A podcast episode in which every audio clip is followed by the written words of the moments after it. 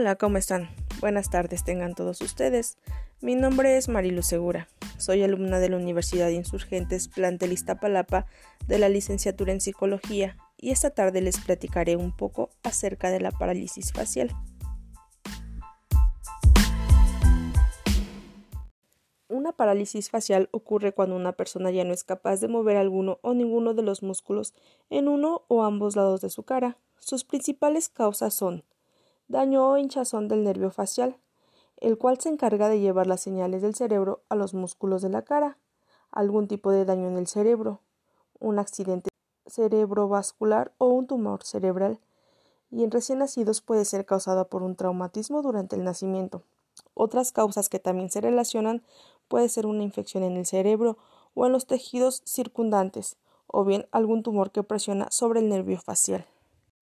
Sus principales características y síntomas de la parálisis facial se presentan a las pocas horas y pueden empeorar durante las próximas 24 horas o máximo 48. La falta de movilidad en un lado de la cara es evidente. No te permite hacer gestos, se imposibilita el poder sonreír y la dificultad para cerrar los párpados.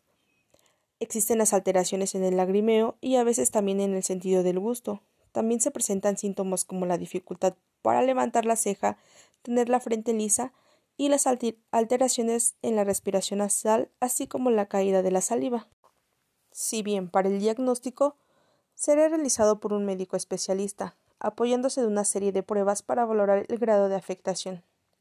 Entre estas pruebas encontramos la prueba de salivación, la prueba auditiva, prueba para evaluar la afectación del nervio, el test de Schirmen, que sirve para medir la cantidad de lágrimas que producen ambos ojos, o bien en un estudio radiológico de imagen del cerebro mediante un TAC o una resonancia magnética nuclear.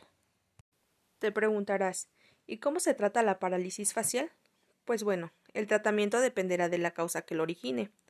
Puede ser por administración de antivirales y corticoides, se puede corregir con una cirugía, y por otro lado, como el párpado no se cierra, es necesario la protección ocular, unos lentes de sol, lágrimas artificiales, pomada epilizante y cerrar un ojo con un parche durante el sueño. Todo esto lo diagnostica y lo tratará el especialista en neurología. Si es tratada adecuadamente, se puede conseguir una recuperación total de la función del nervio. El tiempo de recuperación va desde las cuatro a las seis semanas, llegando hasta los seis meses posiblemente, para obtener una recuperación completa. Podrían quedar secuelas leves de un grado de parálisis bajo en los músculos afectados. Un pronóstico grave puede deberse a la presencia de una parálisis completa, a que presente dolor el paciente o hipertensión arterial, o que el paciente sea mayor de 55 años.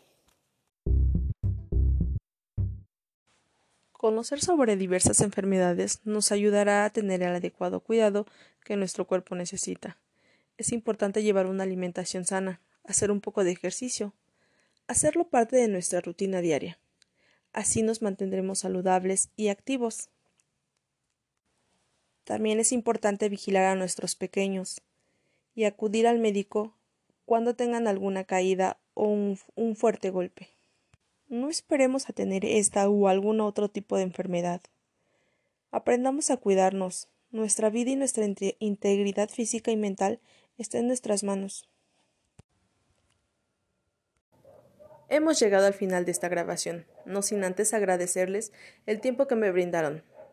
Que tengan buena tarde. Muchas gracias.